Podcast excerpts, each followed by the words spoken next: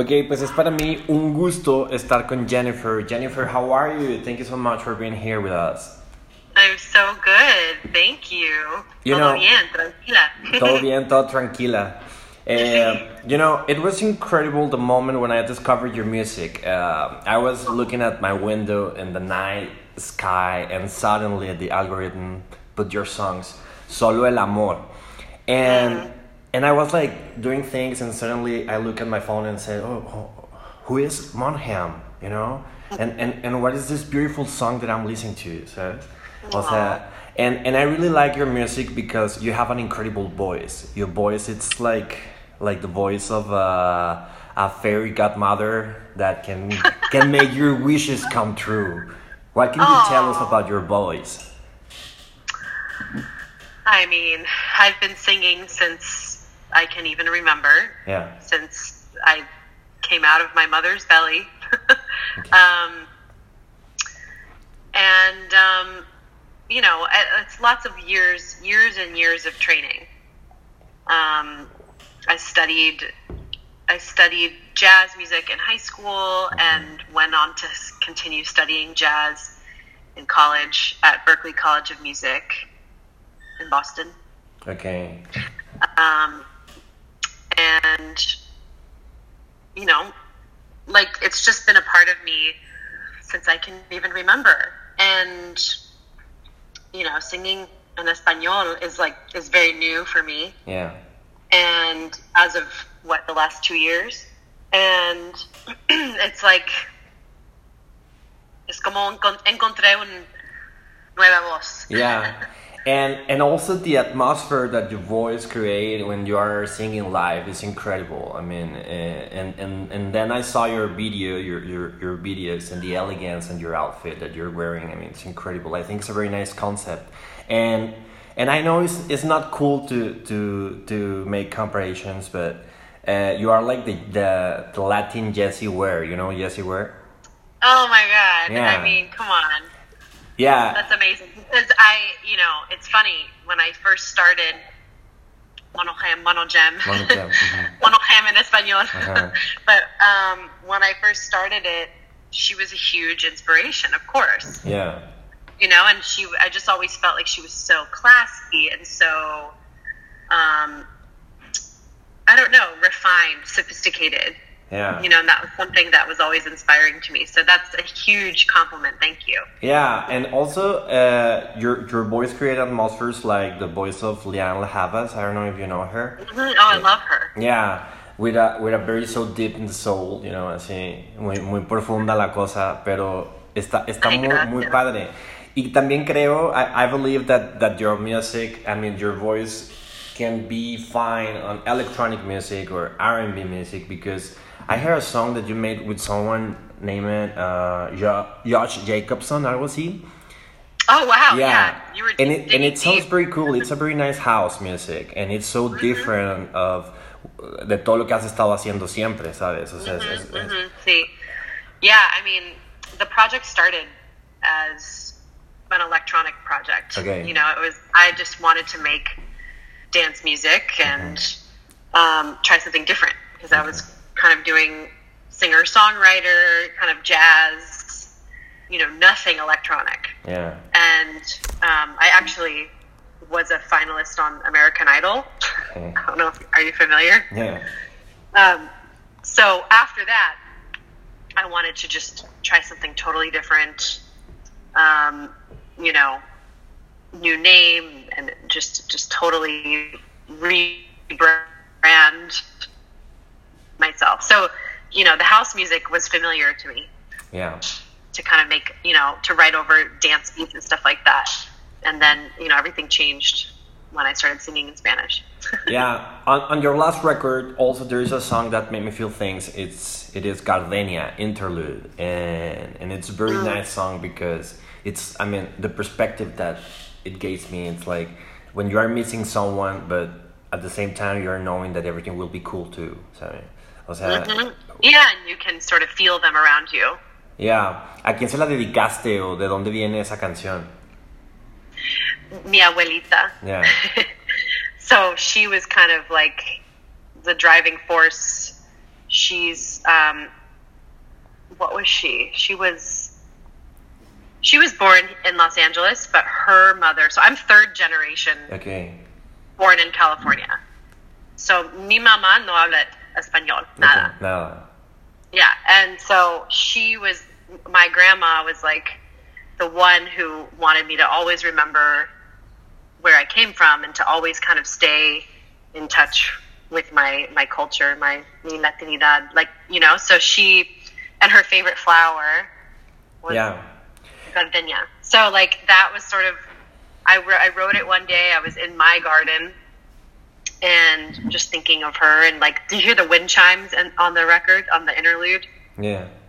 Like she like loved wind chimes and so like I would record I remember I recorded on a voice memo uh, my wind chimes in my garden and we put it on the record and so Okay. it just feels lots of nostalgia, you know? That's good, and it seems like that your grandmother is like you, uh, a big inspiration for you, right? Huge. Yeah, because on on your Spotify description, you you you mentioned your grandmother that she told you that you never have to lose your roots, right?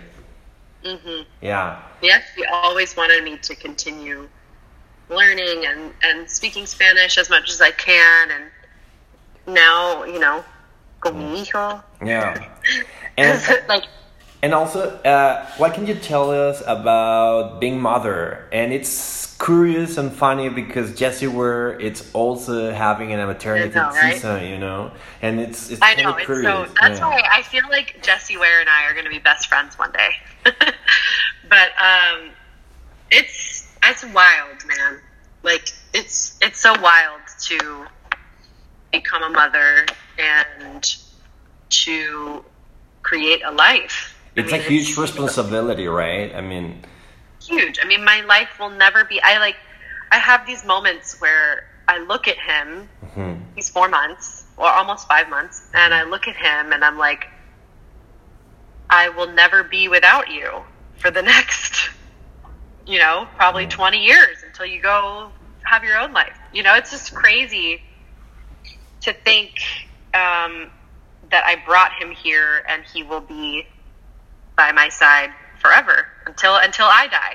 You know, Yeah. hopefully, hopefully that's the way it works. So, um, it's amazing. It's all the things. It's it's exhausting, but it's it's thrilling, and you know, it's like a love I've never known.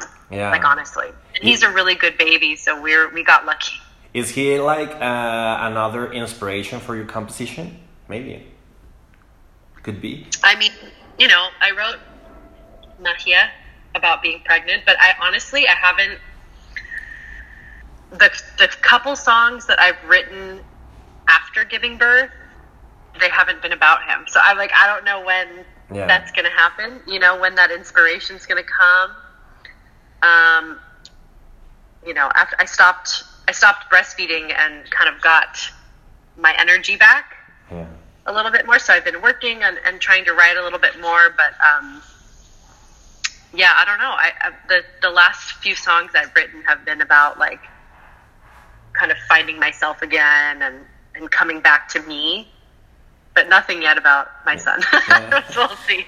I'm sure those days will those days will come, but so far, um, you know, I'm just trying to li- be really present with him. Claro. Aparte, como, te- como platicábamos en Instagram, eres cáncer y los cánceres siempre son buenos así como, Sí. como buenas madres. Homebody. Ajá, muy, muy homemade love, you know. Eh, eh, ¿Estás en Los Ángeles? Sí, ¿verdad? Sí. Ok, y sabemos que en Los Ángeles siempre hay como muchas escenas, mucha música, hay muchas, muchos contrastes, you know. Este, what you, I mean, ¿qué nos puedes recomendar más bien de, de qué estás escuchando, qué hay en Los Ángeles? What is the new, the new way there? Así, lo que se te venga a la mente. pues no we don't do anything because of covid i Yeah. mean literally i don't know if i'm the right person to ask because i'm a new mother and i i'm home all the time Ok, but um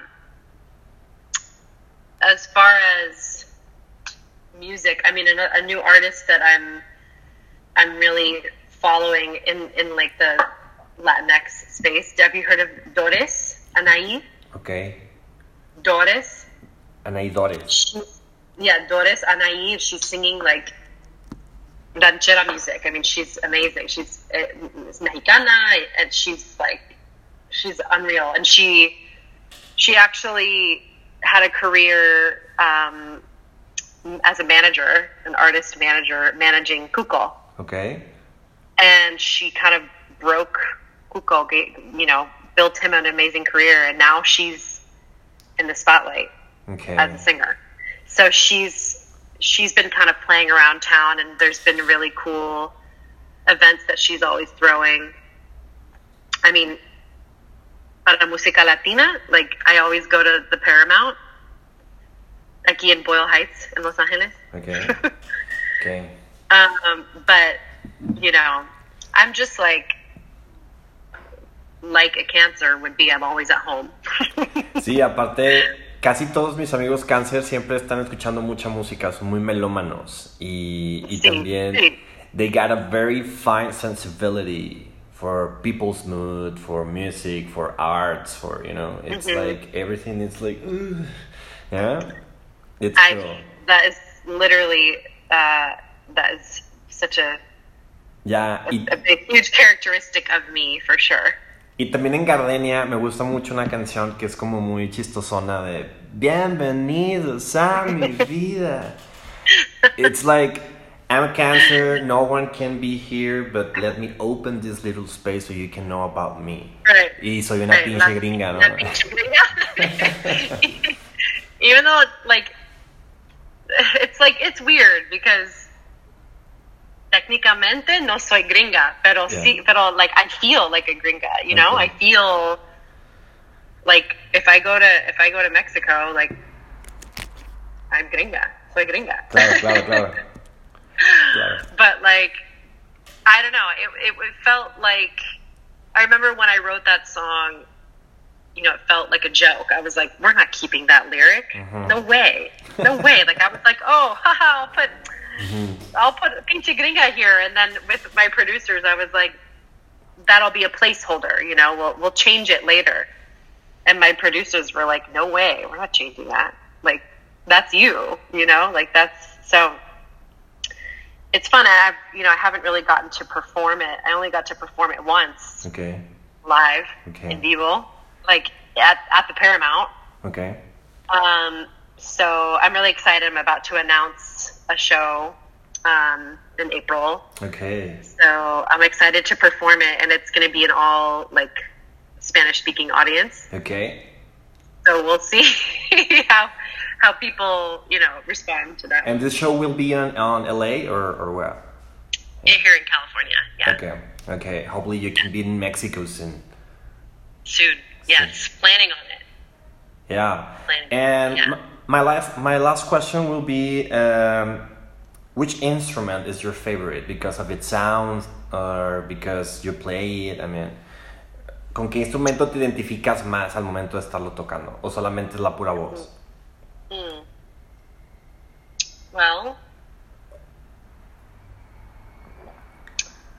I mean, there's just nothing better than a like a real acoustic piano, Okay. and that's what I play. I play I play piano. Okay. Um, but I mean, I think I would actually probably say the voice. That's an instrument. Yeah. Yeah, it's incredible. you know like there's really and when you hear you know just like when you hear a good vocal a strong vocal performance and also with just a piano i mean that's just it's got to be one of my favorite ways to listen to anything Yeah. you know so piano can i have a, a tie a piano, piano and voice Yeah. Well, thank you, thank you so much for your time. It's a pleasure to have a conversation with you. We will follow in your career. Uh, we really appreciate your music here, and we play it so much on the radio station. And hopefully, we can see you live and feel the atmosphere. Que se nos ponga la piel chinita de escuchar la voz. estoy muy agra- agradecida y gracias por ah, invitarme Dale. Pues muchas gracias, Jennifer. Que estés muy bien.